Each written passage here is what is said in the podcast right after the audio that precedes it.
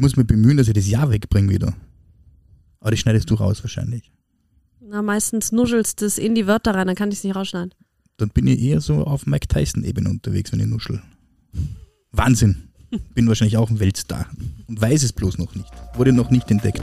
Na, äh, Ein herzliches Willkommen und Grüß Gott aus dem Paradies. Ich, Sarah Hamm, freue mich sehr, dass Sie heute bei uns zu Gast sind und mit mir auf eine gedankliche Reise tief ins Salzburger Land gehen. Wir werden mit erfolgreichen Sportlern, Stars und Sternchen, innovativen Firmengründern und bekannten Bestsellerautoren über die wichtigen Dinge im Leben reden. Pur, authentisch und unverfälscht. Seien Sie mit mir Gast im Paradies. So, Michi, wir sind ja neuerdings das Ressort der Olympiasieger, muss man ganz klar so sagen. I feel very Olympic today. Jetzt haben wir wieder wen da, wen ganz großen, eigentlich einer der größten deutschen Sommersportler, die wir so haben. Und zwar der liebe Ronald Raue. Ja, hätte wollte wollt schon fast sagen, Fußballer kann es ja keiner sein, wenn du sagst, größter Fußballspieler. Warten wir mal auf die WM. Vielleicht sind wir das ja wieder. Wahrscheinlich nicht. Und zwar der liebe Ronald Raue, unser erfolgreichster Kanute überhaupt, war bei fünf Olympischen Spielen dabei. Das musste er erstmal schaffen, fünfmal 20 Jahre. ähm, die Leistung so zu bringen, dass du immer im Kader bist.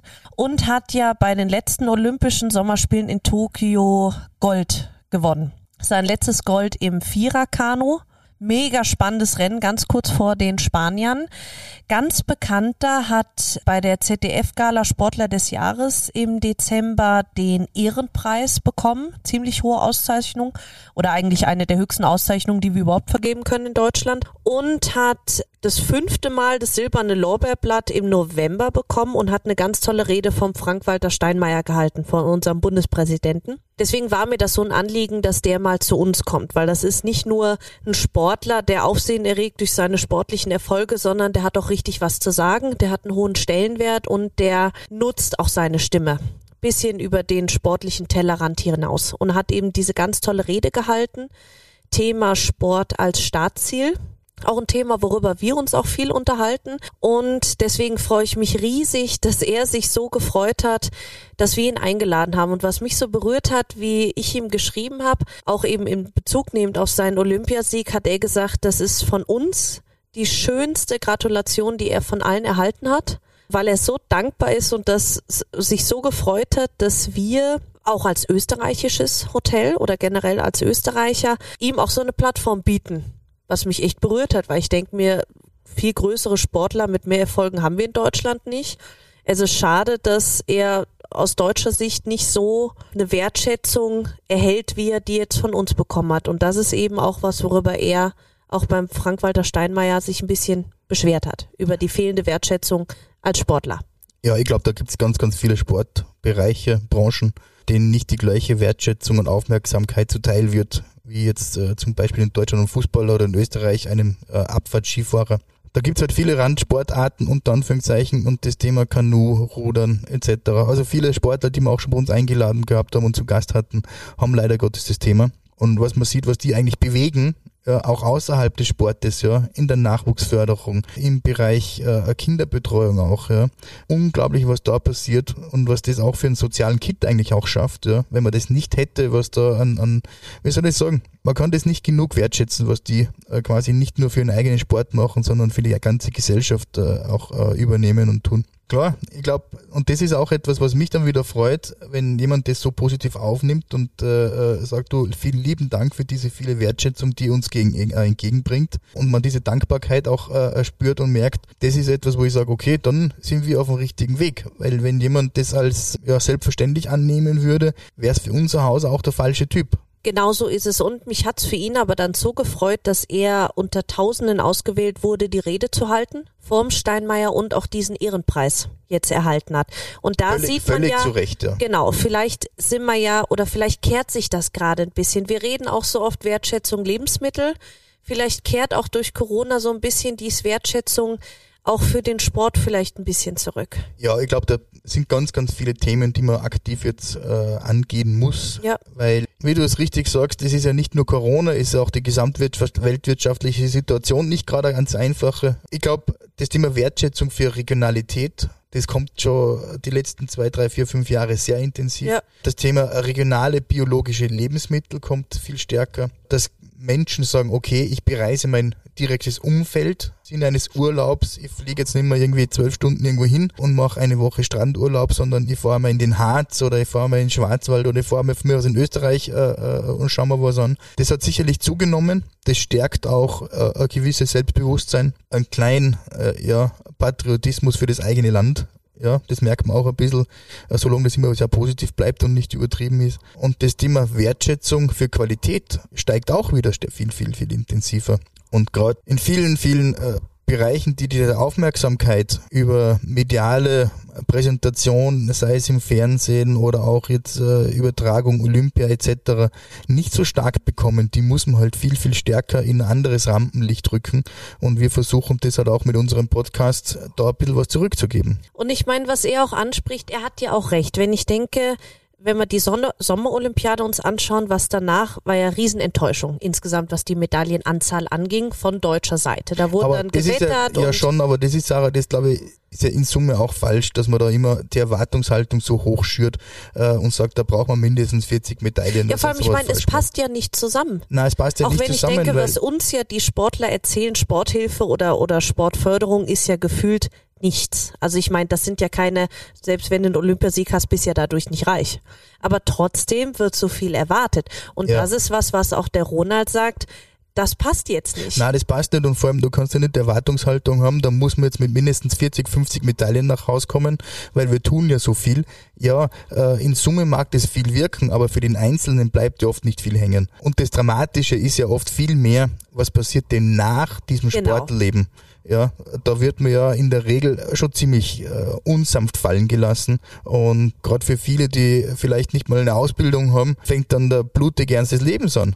Ja, weil eben als Randsportler hast du die ja mit äh, Mitte 30 oder 40 Jahren kein extrem hohes Vermögen aufgebaut, dass du dein Leben lang nicht mehr arbeiten musst. Ja, eben. Und du kannst jetzt auch nicht äh, Abitur äh, und Studium äh, so vereinbaren und, und gleichzeitig Olympiasieger werden. Das funktioniert ja in der Regel nicht, weil der, sag mal, Aufwand, den du hast mit Trainingslagern, was auch immer, einfach zu hoch ist. Da kannst du ja nicht irgendwie nebenbei noch ein Berufs- oder Studiumleben führen. Das geht ja gar nicht. Ja, obwohl schau dir die Aline an, Rotterfocken, die musste es machen, weil als Ja. Ringerin hast du noch weniger Aufmerksamkeit wie als Kanute. Das ist richtig, aber als Da Ringer du halt kannst du, dann- genau, als Ringer, da unterstelle jetzt mal, da kannst du in die Trainingshalle des Nachbarortes fahren, da trainieren. Ja. Als Kanute, Ruderer, Skifahrer, was auch immer, ist es ein bisschen schwieriger.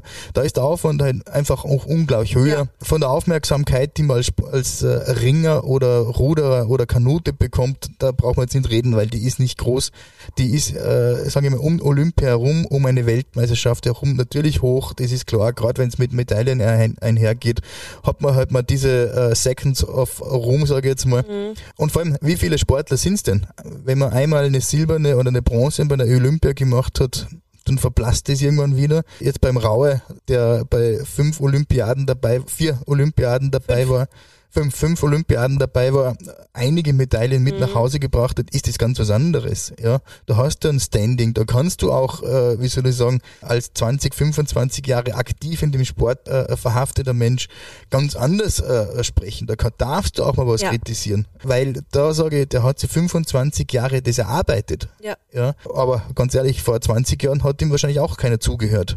Genau so. Auch wenn er mal eine goldene mit nach Hause gebracht hat. Und das ist natürlich schon auch eine schwierige Situation. Aber das findest du überall äh, heute wieder, weil es am Ende des Tages halt immer noch ein Randphänomen bleibt. Ja, und es halt viele Themen äh, und Probleme zu lösen gibt in der Gesellschaft. Und da ist jetzt Sport vielleicht auf der Agenda nicht ganz immer oben. Obwohl ich mir denke, und jetzt schauen wir auch, jetzt war Corona und wie schön war es, wie die EM war, wie Olympia war. Man hat mal eine Pause. Jeder schwärmt und jeder sagt, man hat eben keine, keine 82 Millionen Virologen in Deutschland, sondern dann hast du halt mal 82 Millionen Fußballtrainer oder gut, ja. es ist ja mal was anderes und Sport lenkt ab. Und wenn man so Großveranstaltungen anschaut, auch, auch was das für Einschaltquoten sind und die Leute brauchen auch mal eine Ablen Ablenkung und brauchen auch mal was anderes, wo sie mitfiebern können. Also Sport ist ja schon medial unfassbar präsent. Ist schon präsent und ich denke mir hin und wieder mal, man müsste das viel stärker nutzen, weil äh, wir reden hin und wieder auch über das Thema Zivilisationskrankheiten. Wir reden oft über das Thema Digitalisierung. Die Menschen verbringen viel zu viel Zeit vor Computern, gehen zum Sport, wenn überhaupt, ins Fitnessstudio. Gerade auch die Kinder. Ja, Gerade auch Kinder, wo ich dann sage, ja, liebe Freunde der Volksmusik, ja. was ist denn los? Äh, macht die Tür auf, geht's raus, trefft ja. euch mit anderen Menschen, betreibt gemeinsam Sport, äh, bevor euch da, weiß nicht, neben unbekannten Menschen im Fitnessstudio auf eine Laufbahn stellst, ja. Das ist ja kommunikativ das Letzte, was du irgendwie ja. hast. Alle sitzen dann drin mit ihrem iPad und, und Ohrstöpseln und ja, fahren dann aus der Tiefgarage wieder nach Hause und das ist dann ganz weit entfernt von einem gesellschaftlichen Sporterlebnis. Gut, das mag auch gesund sein, aber es ist halt super eintönig und bringt eigentlich gar nicht was. Ja, und gerade bei Kindern ist es wichtig, dass man die von klein auf schon animiert, sich sportlich zu betätigen. Am besten draußen an der frischen Luft und irgendwas machen. Genau, irgendwas machen. Und das ist ja dann egal, ob das jetzt Ringen ist, Rudern, Kanufahren, Skifahren, Schwimmen, was der Teufel.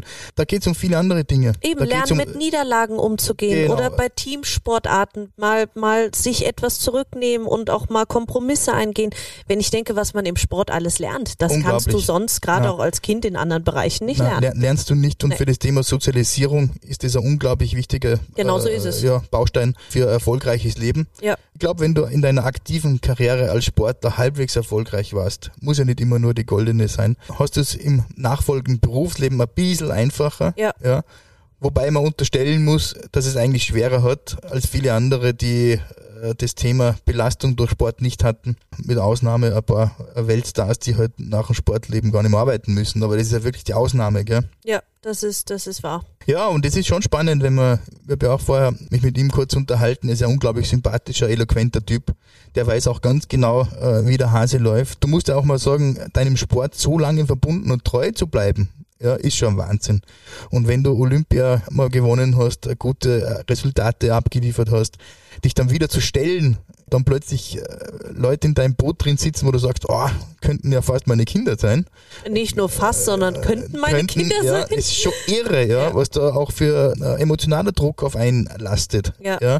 Da bist du Vorbild und zeitgleich auch ein bisschen Konkurrent, ja, ja. weil es Klar, wenn du als 18-Jähriger im Boot sitzt äh, mit Raue, dann sagst du, es kann ja nicht sein, dass der unteralte für alte Sack jetzt besser ist als ich. Ja. ja. Da spürst du Druck. Und mit dem so lange umzugehen, ist schon eine Sensation. Das stimmt. Ja, ich bin mal gespannt, was er mir jetzt erzählt. Du hast ja mit ihm schon gesprochen. Ich freue mich sehr, weil wie gesagt, es geht jetzt nicht nur um Medaille und um Olympia, sondern auch ein bisschen tiefgründigere, die ganze Sportwertschätzungsnummer. Weißt du, was das Schöne ist? Das ist, ähm, wenn wir Gäste zu uns einladen, ja, ob das jetzt aus Kunst, Kultur, Sport, Wirtschaft, was auch immer ist, die verbinden ja immer alles, äh, alle gemeinsam etwas mit Leogang, mit dem Paradies. Und das Schöne ist auch, wie positiv die über uns auch berichten und wie authentisch die das bei uns auch ja. äh, empfinden. Das ist wahr. Und das ist auch etwas Schönes, gell? Da ist ja nichts Aufgesetztes, nichts Übertriebenes dabei, gar nichts. Ja, und es sind ja auch Themen, die uns ja wirklich interessieren und ja, die ja, unsere klar. Hörer auch interessieren. Das ist na, ja nicht und, äh, aus Werbezwecken laden wir den und den jetzt ein, sondern das sind ja, wir schauen uns hier an, wen wir gerne da haben wollen. Ja, und ist ja auch geil. Wer was zu sagen hat. Schau, und das sind Menschen, die extrem weit rumkommen. Und wenn so einer dann zu dir sagt, warte, Skigebiete da richtig gut, ist auch was Schönes. Eben, genau so ja. ist es. Ja, ich bin gespannt, ich freue mich. Michi, ja, Sarah, vielen lieben Dank. Wir hören dir auch uns viel beim Spaß. Nächsten Mal und alles Gute. Danke, dir auch. Ciao. Lieber Ronald, herzlich willkommen bei uns im Paradies im wunderschönen Leogang. Schön, dass es endlich geklappt hat. War ja ein bisschen schwieriger, aber jetzt bist du endlich da mit deiner Familie.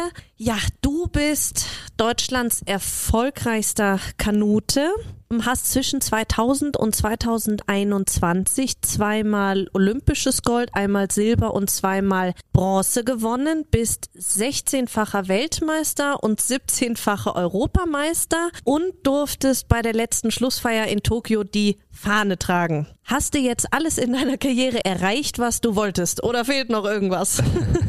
Nein, ich habe äh, definitiv alles erreicht. Ich hatte auch schon länger alles erreicht, was ich mir so vorgestellt habe. Das äh, ging bei mir gar nicht mehr um unbedingt um Medaillen zu sammeln. Das war einfach eine Leidenschaft, die noch da war bei mir, ähm, die auch leider viel zu lange gebrannt hat eigentlich. Ich habe jetzt immer gehofft, so in den nächsten Wochen, ähm, ob das wirklich ausgeht, das Feuer, ob ich quasi im Frühjahr, wenn die anderen ins Boot steigen, Wettkämpfe fahren, ob ich dann sehr hart zu knabbern habe, ob es mir wirklich leicht fällt. Daher gesagt, das war einfach eine Leidenschaft, die ich sehr, sehr lange gemacht habe oder machen durfte auch vor allen Dingen und bin natürlich sehr stolz, dass ich so erfolgreich auch, ähm, ja, die ausüben durfte und dass natürlich die Fahne am Ende noch dazu kam, die ich dann in Tokio in Stadion tragen durfte, das ist für mich ähm, natürlich einer der Höhepunkte meiner Karriere gewesen. Ja, ist das Feuer denn jetzt erloschen oder denkst du dir ab und zu schon, Mist, vielleicht fange ich doch nochmal an? ja, ich, äh, ich hoffe noch. Also natürlich, ich merke schon noch, ähm, ich bin auch sehr nah dran natürlich, auch an meinen alten Kollegen, beobachte das auch sehr genau, was da gerade passiert. Ähm, Weil die sind ja auch noch alle aktiv. Die sind alle aktiv, die sind gerade im Trainingslager Würden und auch da. dich auch sicher wieder mit ins Boot nehmen das äh, wäre wahrscheinlich so. Der Trainer würde das auch äh, befürworten, denke ich. Aber wie gesagt, für mich ist äh, auch die Zeit gekommen, etwas anderes auszuprobieren, auch andere Dinge zu machen. Ich bin neugierig auch auf das, was das Leben noch zu bieten hat. Und äh, auch da bin ich sehr ehrgeizig und äh, werfe mich jetzt wirklich in, in alles rein, was sich mir so an Türen öffnet und äh, probiere mich einfach aus und versuche auch da die Leidenschaft so zu, zu zeigen und äh, so auszuleben, wie ich das in meinem Sport tun konnte. Witzig eigentlich, wie bei euch das Sprichwort passt jemanden mit ins Boot holen. Fällt mir nur gerade so ein, man sagt das so oft, aber bei euch passt das eigentlich. Ja, das Sprichwort kommt ja nicht von ungefähr. Ja.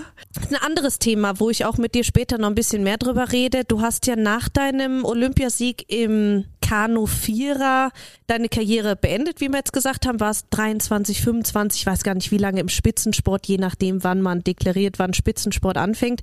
Aber still ist es ja seitdem um dich nicht geworden. Du hast am 5. November das silberne Lorbeerblatt zum fünften Mal bekommen und hast die Rede halten dürfen für die ganzen Sportler vor unserem Bundespräsidenten, vom Herr Steinmeier und hast dann eine tolle Dankesrede gehalten, wie ich finde, die eben nicht nur aus Danksagungen bestand, sondern du hast ein bisschen plädiert für in Deutschland Sport als Staatsziel mehr zu integrieren und generell diese Wertigkeit vom Sport ein bisschen wieder zu erhöhen. Und die Rede hat ja schon ein paar Wellen geschlagen, was so medial anging, was ja super war. Jetzt meine Frage, war dir das wichtig, das in diesem Rahmen anzusprechen? Also hast du dir gedacht, boah, so oft stehe ich jetzt vielleicht nicht vom Bundespräsidenten und die Chance nutze ich? Oder wie kam das überhaupt zustande, dass du dir dachtest, ja, die Chance nutze ich jetzt? Ja, absolut. Also ähm, ich habe mir natürlich Gedanken gemacht. Ich war erstmal sehr, sehr stolz, dass ich die Rede halten durfte und ähm, es war immer von einer Danksagung die, die Rede natürlich. Wer hat das bestimmt eigentlich oder wer bestimmt da, wer die Rede halten darf? Das hatte DOSB bestimmt. Okay. Mhm. Und ähm, genau, unter welchen Kriterien, das weiß ich nicht, aber auf jeden Fall wurde ich ausgewählt und habe das natürlich dankbar angenommen. Es sollte eigentlich eine Dankesrede werden, das ist korrekt aber mit etwas Abstand zum Sport jetzt auch, ähm, die ich jetzt immer mehr oder in mhm. anderen Blickwinkeln nicht immer mehr bekomme, äh, werden auch bestimmte Dinge immer klarer und einem immer wichtiger. Und äh, gerade als Familienvater sieht man vielleicht die Dinge noch kritischer, als man sie äh, früher betrachtet hat. Und äh, mir war es einfach wichtig, ähm, da nicht nur Danke zu sagen, sondern auch darauf aufmerksam zu machen, wo vielleicht Schwierigkeiten in den nächsten Jahren entstehen könnten, was den Sport betrifft, aber und vor allen Dingen, und das habe ich ganz deutlich gesagt, auch gesellschaftlich Schwierigkeiten entstehen können. Und das ist mein großes Anliegen, was ich dort angesprochen habe, dass es halt nicht nur um den Sport, nicht nur um Leistungssport geht, sondern ähm, auch um die Werte, die der Sport vermittelt und was die Werte dann für die Gesellschaft wiederum äh, zurückgeben können. Und das ist einfach ja viel zu wenig beachtet worden in den letzten Jahren in Deutschland und da könnten wir viel, viel besser drin sein. Und ähm, das würde ich mir wünschen, das habe ich angesprochen und würde auch immer wieder dafür plädieren und mein, mein Gewicht da an die, in die Waagschale legen, ähm, wenn sich da was ändern würde. Hast du denn vom Bundespräsidenten schon eine Rückmeldung bekommen? Persönlich habe ich keine Oder Rückmeldung von irgendeinem, der da was ähm, zu sagen hat. Ich habe auf jeden Fall einen Zwinkern bekommen. Er saß in der ersten Reihe und wir okay. haben uns direkt in die Augen geschaut, äh, okay. äh, als ich ihn auch darauf angesprochen mhm. habe. Und ähm, von ihm direkt keine Rückmeldung, aber ich habe aus der Politik schon die eine oder andere Rückmeldung, dass das wenn wir die richtigen Worte war, die ich gewählt habe. Und mhm. ähm, ich hoffe einfach, dass mit unserer neuen Bundesregierung, die ja etwas sozialpolitischer eingestellt ist, da ähm, vielleicht ein bisschen Schwung reinkommt, da auch neue Möglichkeiten entstehen, dass man vielleicht genau dieses Thema nochmal ansprechen kann und aufarbeiten darf zusammen. Obwohl ja leider im Vorhinein bei der ähm, ganzen Wahlkampagne, ich glaube, die Grüns waren, auch die Rede davon war, die Sporthilfe ganz einzustellen. Also da ging es ja teilweise in eine ganz andere Richtung wieder. Das stimmt wiederum. Also wie gesagt, ich deswegen sage ich es. Also wir müssen mhm. aufpassen, dass wir da nicht äh, die falschen Wege einschlagen in Deutschland. Ähm, und das muss auch allen klar sein, dass, wie gesagt, es nicht nur um Leistungssport geht. Und auch wenn die Sporthilfe da zwar existent ist, um die Elite zu fördern, sage ich mal, braucht man natürlich auch die Elite, um Vorbilder zu stärken, Vorbilder zu schaffen für die, für die jungen Menschen und einfach auch ja, den Sport wieder in in den Blickpunkt zu rücken, ähm, wo Kinder sagen, das mache ich gerne, da, da würde ich gerne mitmachen. Und das ist doch das, worum es eigentlich geht. Und was ich mir mal denke, ich kann ja jetzt wirklich nur aus Fansicht sprechen, ob das Olympia ist, ob das irgendwelche Weltmeisterschaften sind, gerade reden wir von der Fußball-WM oder EM, gerade jetzt in Corona-Zeiten, das tut so gut, weil die, ich glaube, die FAZ hat damals so schön geschrieben, dann gibt's halt keine 81 Millionen Infizierten, sondern gibt's halt wieder 81 Millionen Fußballtrainer. dann drehen sich mal die Themen um andere Sachen. Dann, dann geht's mal um freudige Ereignisse und man fiebert mal mit und denkt man nicht an die Nachrichten und denkt man nicht an Corona. Und da sieht man mal, was Sport auch für eine Kraft hat. Auf jeden also Fall. dass sowas kann eigentlich kein Mensch in Frage stellen. Ganz genau. Es geht ja Sport, äh, natürlich geht es um, um sportliche Ertüchtigung, aber es geht auch um soziale Kontakte, es geht um Freundschaften, es geht um so viel mehr. Und ähm, ich selber habe es in meiner Familie auch mitbekommen in der Corona-Zeit. Das war eine ganz schon schwere Situation, auch für die Kinder, die teilweise ihre Freunde nicht mehr sehen durften. Und äh, auch mein kleinster Sohn hatte auf einmal Probleme, in den Sportverein zu gehen, als er wieder durfte, weil ihm auf einmal zu viele fremde Menschen um ihn Och herum waren. Gott. Und äh, das sind aber Dinge, die die merkt man dann selber irgendwann, ähm, wenn man nah dran ist. Und ähm, das sind die Sachen aber, die der Sport natürlich äh, bearbeiten kann und die der Sport natürlich unterstützend und wo ähm, auch für die Kinder, wo der Sport da sein kann und genau diese Dinge äh, im sozialen Kontext natürlich äh, verarbeiten kann. Genau so ist es. Also, also Sport ist, finde ich persönlich ganz, ganz wichtig. Du hast am 19. Dezember im Zuge der ZDF-Gala Sportler des Jahres noch eine ganz tolle Ehrung bekommen, bedeutende Auszeichnung.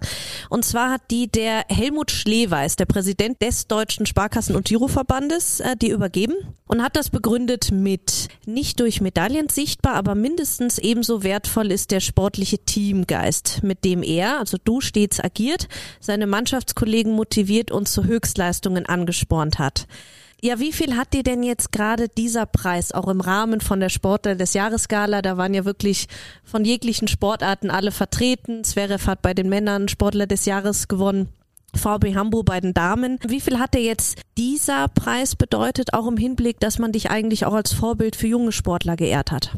Das war für mich der emotionalste Preis, glaube ich, den ich Okay. so bekommen habe in meiner Karriere. Der Okay. hat mir sehr, sehr viel bedeutet und der hat mich auch, ja, sehr, sehr gepackt in diesem Moment, weil es einfach mir gezeigt hat, dass wie ich Sport sehe, wie ich Sport gelebt habe, auch ähm, der richtige Weg war und dass ich damit, wie ich schon gesagt habe, nicht nur Medaillen erringen konnte, sondern vielleicht auch äh, Dinge weitergeben konnte, Werte weitergeben konnte und ähm, einfach das auch an die jungen Leute weitergeben und einfach deren zeigen kann, welchen Weg ich gehe und das wurde auch so angenommen. Das ist einfach für mich eine Auszeichnung gewesen, die genau das bestätigt, dass ich äh, so wie ich Sport gelebt habe, einfach der richtige Weg war. Und Wann hast du erfahren, dass du den kriegst? Wie weit im Voraus erfährt man sowas? Kurz vorher, also eine Woche vorher habe ich schon gewusst. Das Okay. ähm, darf ich natürlich nicht so offiziell sagen, aber es war in der im Zuge von Corona einfach wichtig äh, zu wissen, wer auf der Gala erscheint und Ach, sonst wie man erfährt das. man das gar nicht Nee, vorher. ich glaube, sonst ähm, ist es tatsächlich an dem Abend erst. weiß ich jetzt ähm. Ich gucke das eigentlich jedes das- Jahr, bin mir jetzt gar nicht, weiß ich jetzt gar Also nicht. ich mehr. habe es zum ersten Mal bekommen, daher kann ich das natürlich nicht aus Erfahrung sagen. Aber ähm, natürlich die anderen Auszeichnungen sind auch alle spontan, das weiß man alles vorher auch Mhm. nicht. Und äh, deswegen gehe ich von aus, dass das normalerweise auch äh, eine spontane Auszeichnung ist. Okay.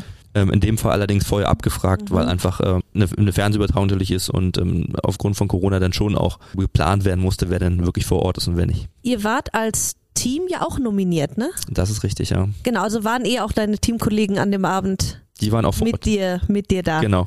Habt ihr einen schönen Abend gehabt oder war bei Corona ein bisschen schwierig?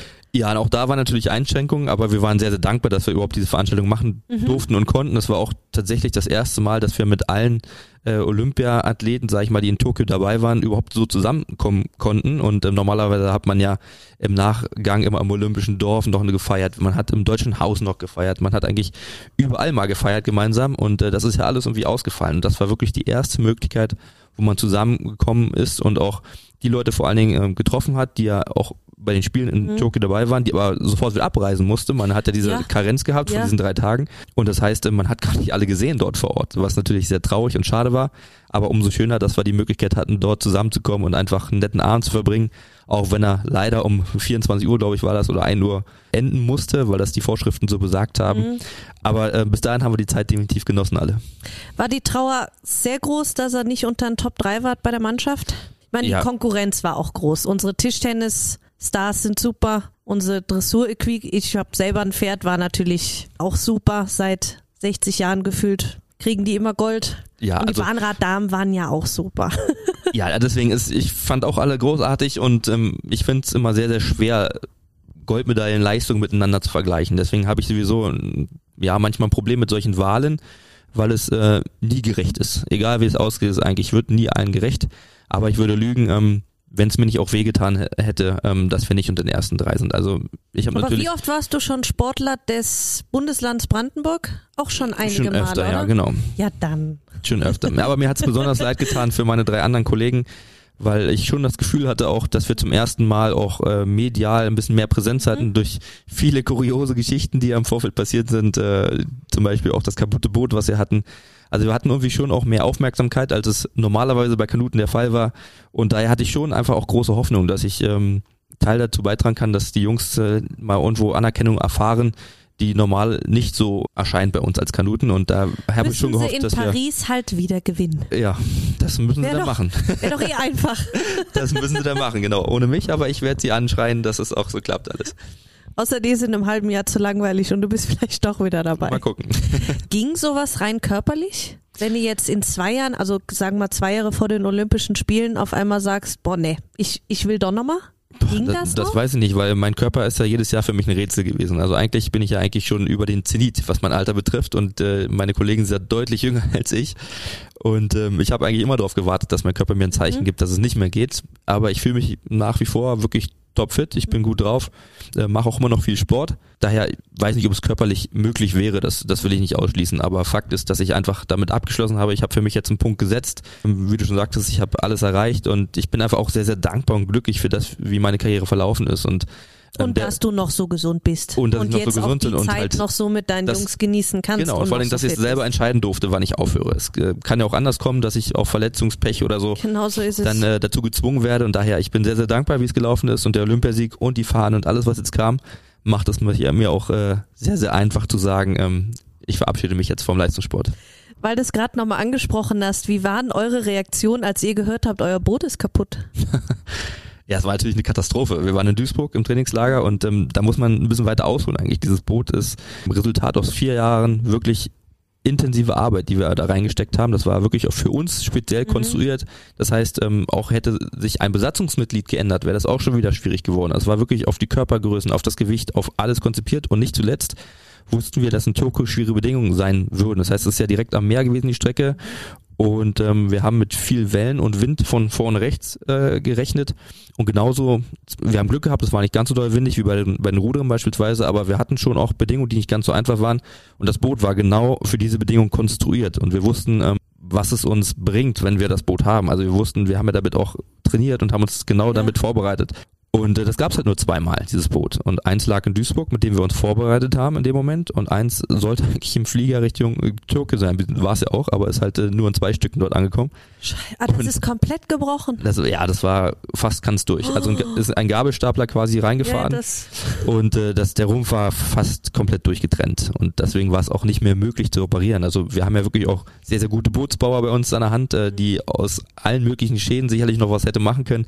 Aber das war unlösbar, diese Aufgabe. Und äh, glücklicherweise war wirklich äh, an dem Abend, wo wir die Nachricht bekommen haben, ist am nächsten Morgen noch ein Flug gegangen. Der, ähm, der letzte dann, der möglich war, um das Boot rechtzeitig nach Tokio zu bekommen. Und äh, dann hieß es äh, schnell zum Baumarkt, äh, Knisterfolie holen, alles Mögliche geholt an Verpackungsmaterial. Und dann haben wir daraus ein riesen Sandwich oh, gemacht. Gott und äh, unsere Bootsbauer haben es dann tatsächlich auch zum Flughafen gebracht und begleitet, bis es wirklich ganz in einem Stück im Flugzeug war. Und, äh, Hättet ihr sonst gar nicht teilnehmen können? Doch, sicherlich. Äh, wir haben, wir haben, noch, ein, wir haben noch ein anderes Boot okay. auch in Tokio gehabt für den wirklich Worst Worst Case. Mhm. Aber äh, das macht schon was mit einem, wenn man natürlich nicht in dem Boot sitzt, ähm, was man sich, äh, wie gesagt, vier Jahre lang ausgeklügelt hat und auch da viel, viel Energie ja. einfach auch reingesteckt hat. Und ähm, deswegen waren wir sehr, sehr glücklich, dass am Ende das geklappt hat und wir in unserem quasi Ersatzboot zwar, aber in dem, was so gut wie identisch zu unserem Wettkampfboot war. Und ja, war eine, war eine heiße Geschichte und ähm, hat uns auch eine Menge ähm, Kopfschmerzen zerworfen, beziehungsweise auch gerade für unsere Trainer und Betreuer, die haben da wirklich sehr, sehr gute Arbeit geleistet und haben alle schnell reagiert so dass dann doch ein Happy End bei rauskam. Aber der arme Gabelstapelfahrer, der war wahrscheinlich genauso geschockt wie ihr. Ich vermute, als er mitbekommen hat, was er da kaputt gemacht hat, auch was die Medien daraus gemacht haben, hat er hoffentlich ein kleines schlechtes Gewissen gehabt. Man behauptet oh ja, also der Running Gag war ja bei uns, also unsere Dauerrivalen waren ja die Spanier. Ja, ja. Und äh, der Running Gag war ja bei uns, ähm, dass es ein spanischer Gabelstaplerfahrer war, daher.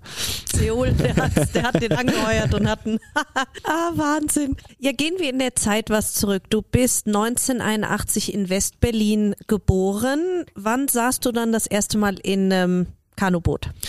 Also genau kann ich das nicht sagen, auf jeden Fall bevor ich schwimmen konnte. Und ich glaube, es gibt Fotos, da war ich so, puh, ich glaube zweieinhalb, drei Jahre wo ich noch Wahnsinn. herrliche Schwimmflügel, diese herrlich leuchtenden orangen Schwimmflügel am Arm habe und äh, in meinem Boot, was es heute noch existiert, den kleinen blauen Wal, meine ersten Pfeilschläge gemacht habe, ähm, was mein, meine Söhne heute gerade benutzen.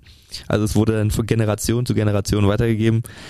Aber ich habe den Sport gewählt, einfach weil ich auch ähm, sehr, sehr gerne im Verein war damals. Einfach, ich hatte eine total coole Jugend, Kindertruppe. Ja, aber wie kommt man als Kind? Man sagt ja nicht, Mama, Papa, ich will jetzt in so ein Boot. Eltern.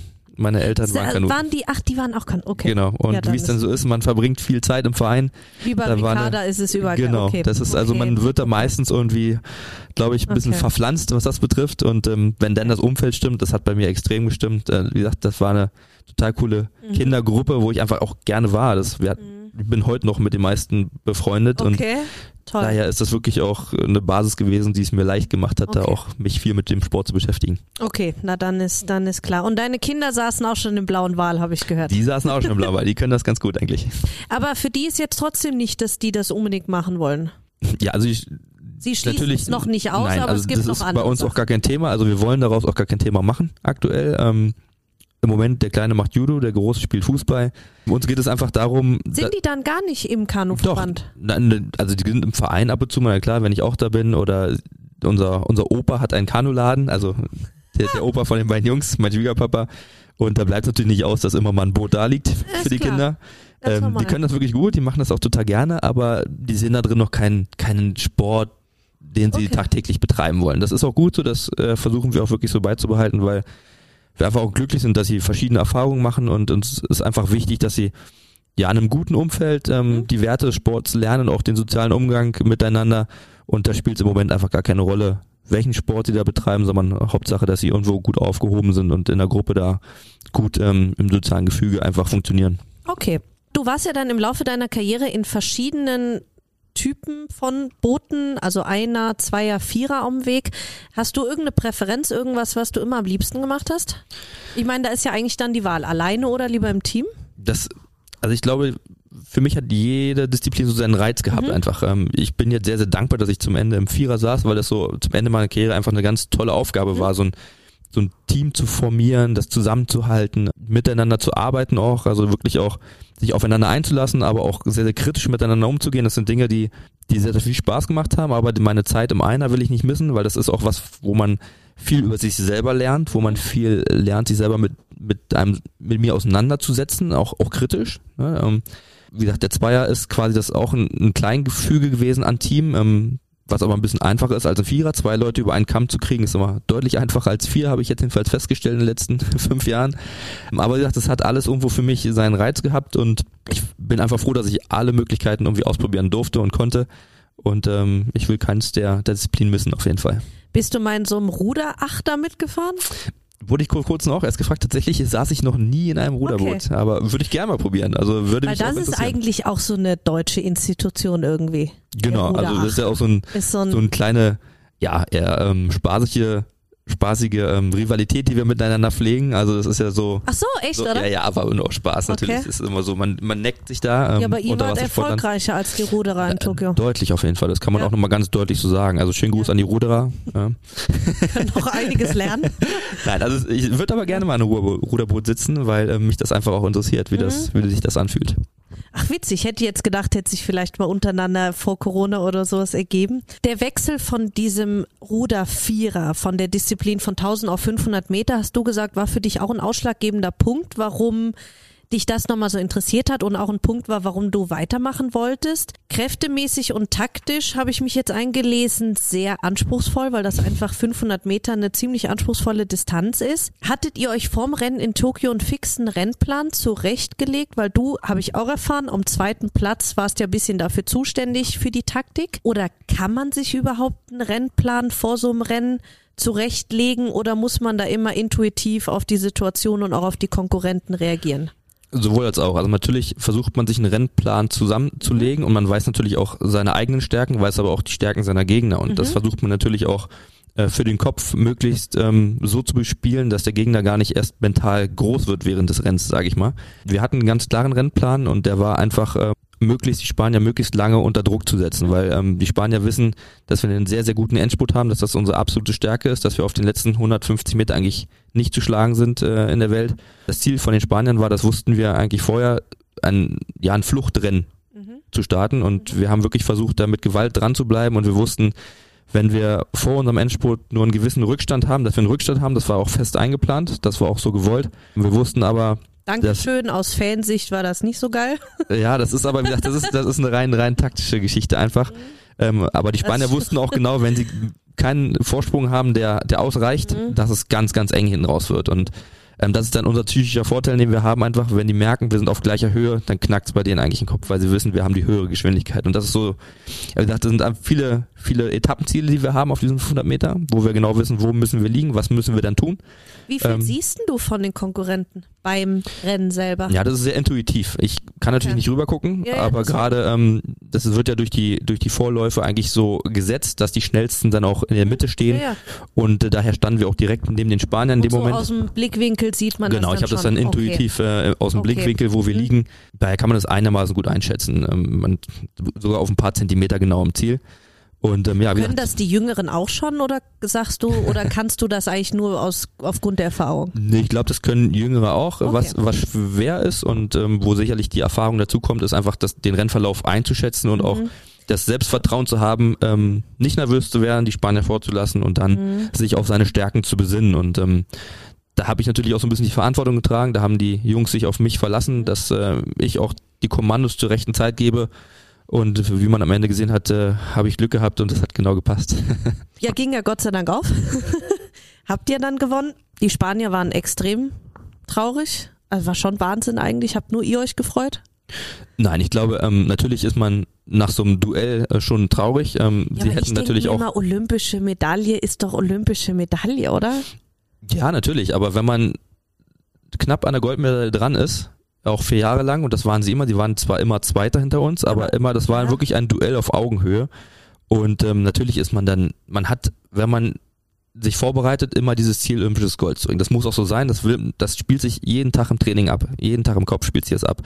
Und das Ziel muss auch so sein im Kopf, weil sonst ähm, hat es keinen Sinn, an den Start zu gehen. Und es ist natürlich so, wenn die dann über die Ziellinie fahren und das Ziel, was sie quasi sich äh, erarbeitet haben, auch von der Motivation her im Kopf zu haben, ähm, wird nicht erreicht hat, ist man natürlich erstmal enttäuscht. Aber ich glaube, dass sie mit dem zweiten Platz dann letztendlich auch zufrieden waren und es uns auch gegönnt haben. Aber wir sind zwar sehr, sehr harte Rivalen, aber wir sind auch sehr, sehr gut befreundet, sage okay. ich mal, und ähm, okay. schätzen unsere Leistung gegenseitig mhm. sehr.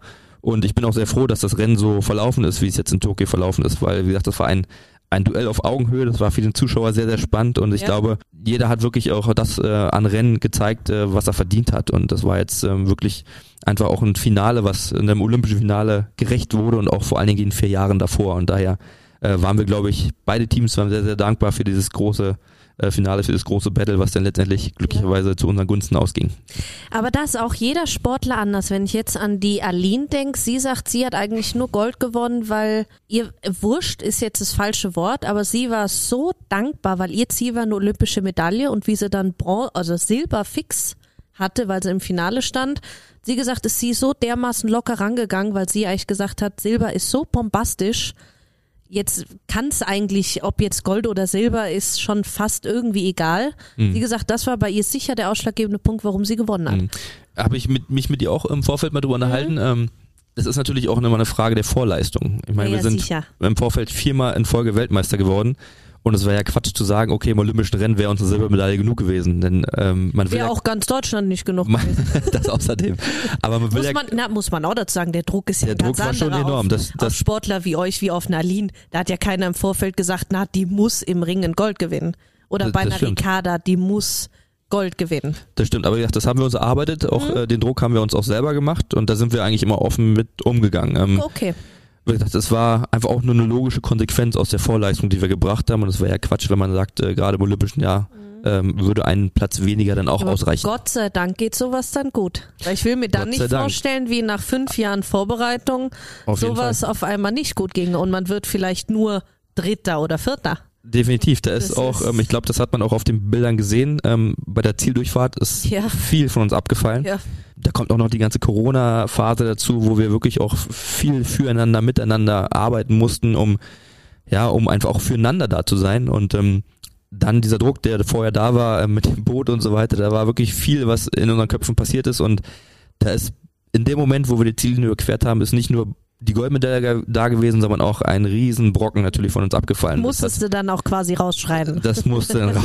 Also, also auch für mich war das einfach ein Moment auch der Erlösung. Ja, das Gottes muss man ich kann ganz mir klar so, so so einen sagen. mentalen Druck gar nicht vorstellen. Wir reden auch auf der Arbeit im Büro ganz viel über sowas, weil ich finde eben auch, was die Profisportler mental leisten, muss man auch mental erstmal schaffen. Also nicht nur körperlich, sondern auch mit diesem Druck umgehen. Klar, da hat jeder seinen anderen Wege natürlich oder seine Weil das eigenen Wege. Haben wir auch Ähm. mit den, mit den Biathleten gesprochen, ob das jetzt Sven, äh, Sven Fischer oder österreichischen Damen waren. Da hast es in Deutschland auch nicht leicht. Das ist dann der Unterschied zwischen Randsport und bekannten Sportarten. Als Biathlet oder im Biathlonsport sind ganz andere Anforderungen da, wie jetzt beim Ringen oder Bogenschießen oder Curling oder was auch immer. Damit muss man auch erstmal umgehen. Man ist zwar medial präsenter und die Sportart ist präsenter, aber ob das immer so ein Vorteil ist, ist dann auch die Frage. Das ist richtig. Wiederum ist es bei uns so, natürlich sind wir nicht ganz so präsent, aber wir wissen, wir sind nur präsent, wenn wir gewinnen. Ja, ja, Das ist sicher. natürlich- natürlich. Ähm, damit müssen wir dann auch leben und ähm, das beinhaltet natürlich auch die Förderung für die ganzen nächsten vier Jahre, ob es uns gut geht, ob wir unseren Sport so ausüben können, wie wir es gerne möchten.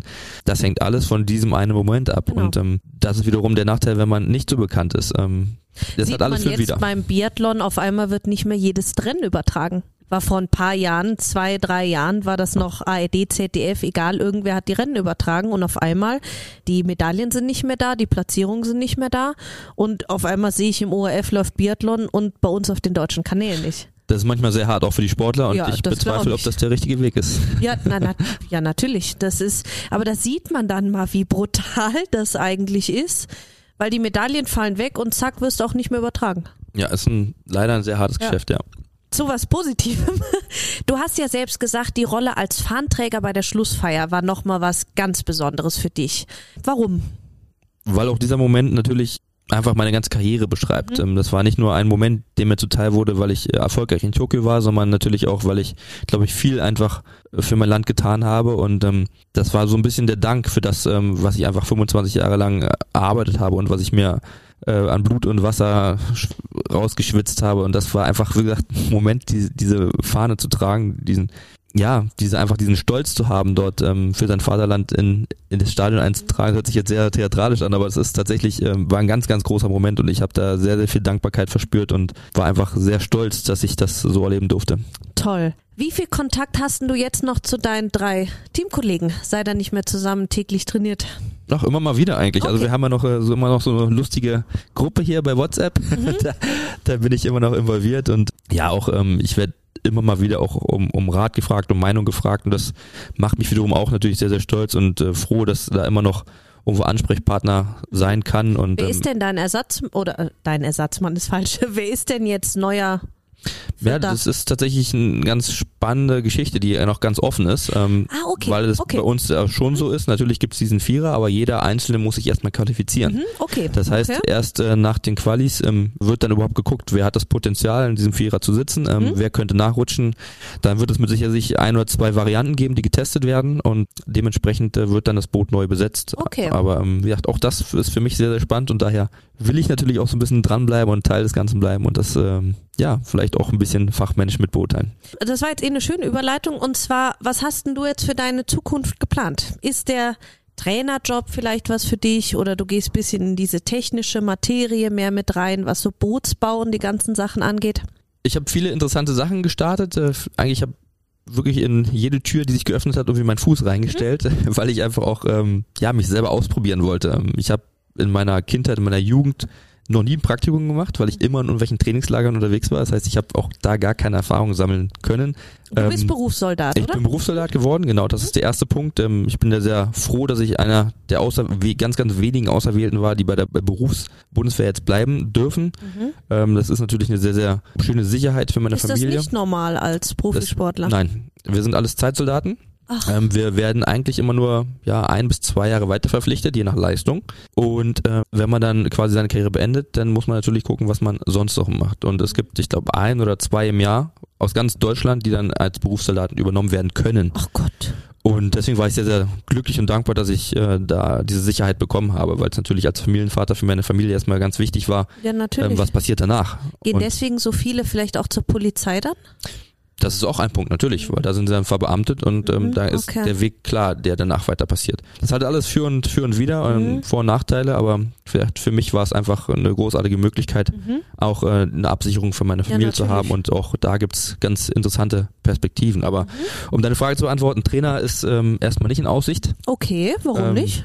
Ja, weil ich wirklich einfach raus möchte, einfach aus diesem System, wo ich okay. jetzt 25 Jahre dran, okay. drin gesteckt habe.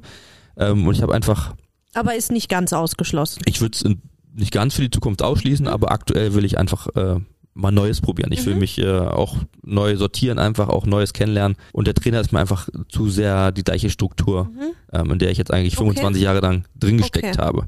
Ich würde schon gerne nah am Sport bleiben. Es gibt mhm. da auch äh, viele gute Perspektiven, die sich gerade so auftun, ähm, um nah dran zu bleiben, vielleicht auch im Fernsehbusiness weiter präsent zu sein, um da wirklich auch meine Expertise weiter anwenden zu können. Also es gibt äh, viele Ideen, die werden jetzt immer mehr und es wird sich in den nächsten mhm. Wochen äh, sehr, sehr spannend gestalten, okay. was dann tatsächlich passiert und was nicht. Okay. Ja, dann sind wir mal, sind wir mal gespannt. Wie sieht's mit deinem Abtrainieren aus? Bist du damit schon fertig oder? das ist ein ganz kompliziertes Thema. äh, fertig sein, ich glaube, das ähm, hat man mir prognostiziert, das wird erst so in zwei Jahren maximal mhm oder wie, sein.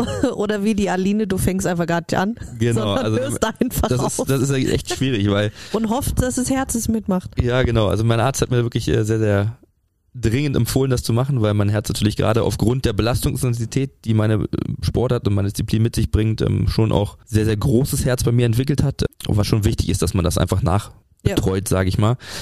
Ähm, das Problem, was ich habe, ist tatsächlich, ich muss das erstmal lernen. Also mhm. ich hatte früher ganz klar, um 8 Uhr bin ich aus dem Haus gegangen, um Sport zu treiben und im Moment habe ich so viele andere Termine, ja, äh, dass ich am Ende des Tages dann merke, oh, jetzt hast du schon wieder keinen Sport gemacht und ich habe jetzt tatsächlich mir vorgenommen und gelernt oder muss lernen, dass ich mir Sport in den Kalender schreibe. Mhm ähm, um wirklich mein, mein Zeitfenster am Tag zu haben, wo ich dann was für mich mache. Ja. Und äh, ja, das muss ich jetzt lernen, da bin ich gerade dabei und ähm, dann hoffe ich, dass ich da irgendwann so einen Rhythmus habe, dass ich auch da sagen kann, das habe ich gepackt.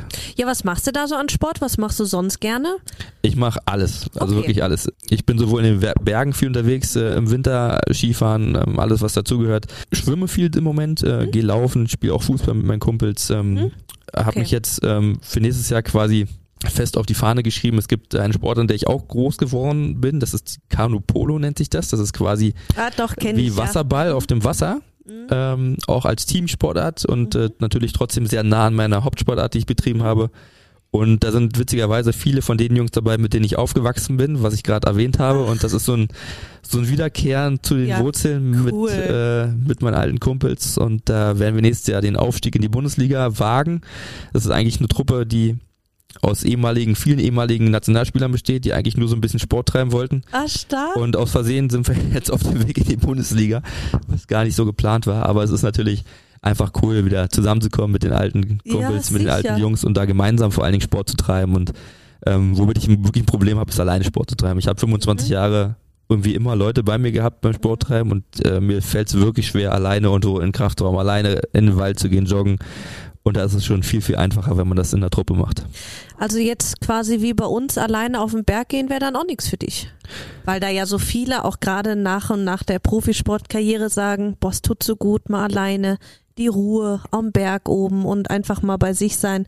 Ist dann für dich eigentlich nicht so optimal. Mm, das schon. Also äh, bei sich sein schon, aber wenn es jetzt darum geht, wirklich Sport zu treiben, mache ich das lieber in einer Gemeinschaft. Aber Aber hier aus Birnhorn laufen auf 2,6 ist schon noch Sport. ja, gut, aber das so- gut, sowas würde ich dann tatsächlich auch wieder zu zweit machen. Also wenn ich jetzt eine Tour gehe oder im Winter oder sowas, das äh, ja, da bin ich immer lieber in einer Gruppe zugange als alleine. Aber ich mag auch die Momente für mich. Das äh, kann ich schon so sagen. Du sagst ja auch, du findest es wichtig, dass Kinder Mannschaftssport Ja. machen. Absolut, ja. Okay, also damit sie einfach auch das Bein also miteinander und aufeinander aufpassen und und auch mal zurückstecken oder Kompromisse eingehen genau. lernen Es geht, es geht einfach auch darum zu lernen, Teil eines Ganzen zu sein. Vielleicht äh, nicht nur sich immer im Vordergrund zu sehen, sondern auch ähm, anderen zu helfen, vielleicht in bestimmten Situationen, ähm, auch damit zurechtzukommen, dass dass man darauf hören muss, was andere einem sagen, aber trotzdem irgendwo als Gefüge weiterkommen möchte. Und ich glaube, dass der Mannschaftssport einfach ähm, am Anfang zumindest viel, viel mehr lehren kann, als wenn ich gleich eine Individualsportart betreibe. Sicherlich also ich fand den Doppel im Tennis immer ganz furchtbar. Ja gut, das würde ich jetzt nicht als Mannschaftssportart Nummer eins bezeichnen, aber auch da geht es natürlich darum, Ich wäre miteinander immer froh, wenn ich alleine zuständig war, entweder für den Erfolg oder für die Niederlage. Siehst du, und das äh, ist, glaube ich, das, was man lernen muss. Hätte ich vielleicht früher als Kind meine Mannschaftssportart gesollt. Okay. Ja, noch zum Abschluss. Letzte Frage. Du beschäftigst, habe ich gesehen, dich ja auch mit dem Thema Ernährung. Ja, Bisschen intensiver neuerdings. Ähm, wie ernährt ihr euch denn zu Hause? Ernährst du dich vegetarisch oder vegan oder schaust du, dass ihr extrem viel Gemüse esst oder sagst du, es ist auch viel eine Kopfsache und man darf auch ruhig mal was Süßes essen? Hauptsache, man lernt die Lebensmittel wertschätzen oder worauf achtest du bei Ernährung? es geht genau in die Richtung. Also ich glaube, man darf nichts verteufeln oder man Mhm. sollte nichts verteufeln. Man muss sich einfach ähm, bewusst ernähren. Was heißt man muss? Man sollte sich bewusst Mhm. ernähren. Wir versuchen einfach wirklich viel frische Nahrung, viel regional Mhm. zu kochen. Ähm, auch da war ein großes Thema eine Zeit lang, essen wir noch weiter Fleisch? Wie viel Fleisch essen wir? Wir haben uns da schon stark reduziert. Mhm. essen aber immer noch gerne Fleisch, weil wir einfach finden, das gehört zu einer guten Ernährung, zu einer ausgewogenen Ernährung dazu. Man muss halt für mich, für sich irgendwie feststellen, ähm, in welchem Rahmen sich das alles bewegt und äh, was möchte ich für mich präferieren, was möchte ich im Vordergrund stellen. Und wie gesagt, wir versuchen auch wirklich viel äh, Dinge aus unserem Garten zu nehmen. Okay. Das heißt, ähm, wirklich Okay. auch sehr, sehr regional. und ähm, Ja, was baust du an bei im Garten? Oder alles. ihr? Wir wirklich, wir, versuchen alles. Also Okay, toll. ähm, an Gemüse und äh, Obst haben wir fast alles, was es so gibt, glaube ich. Und da lernt man natürlich auch wiederum saisonal zu kochen, ja, natürlich. ähm, dass man da auch quasi energetisch und äh, fair denkt. Mhm. Und ähm, ja, das versuchen wir eigentlich tagtäglich auch unseren Kindern vor allen Dingen beizubringen und äh, vorzuleben. Und. Toll. wie ich finde, klappt das ganz gut. Und weil du es gerade ansprichst, Ernährung, wie gesagt, ist ein großes Thema bei mir. Mhm. Ähm, es ging jetzt so weit, ähm, gerade auch bei Kindern, dass wir immer mehr festgestellt haben, auch, auch ähm, dass Familien gar nicht mehr so den Ehrgeiz haben, auch saisonal und regional zu kochen und auch wirklich für ihre Kinder Pausenbrote und so weiter sind da Themen, ähm, die da auch nicht mehr so so präsent sind, wie sie sein sollten und ähm, auch da ist eine Tür, die ich mir gerade versuche zu erschließen, ist äh, wirklich auch in die Toll. Branche einzutreten, habe dann eine Okay. GmbH gegründet Mhm. ähm, Okay. und versuche auch in dem Bereich ähm, natürlich auch ja mich weiterzuentwickeln, aber auch was für die Gesellschaft äh, wiederum zu tun, dass sie da Mhm. vielleicht ein paar Ideen und ein paar, Ah, paar. Produkte und äh, Sachen vorleben kann, Okay. die man machen kann. Ja, toll. Dann sind wir auf jeden Fall gespannt, was da dann jetzt passiert bei dir in der Zukunft. Und ja, vielen Dank, dass du da warst. Ich danke für die Einladung hier bei euch. Und ich hoffe, wir sehen uns nochmal wieder und wünsche dir alles Gute bis dahin. Vielen lieben Dank. Dankeschön.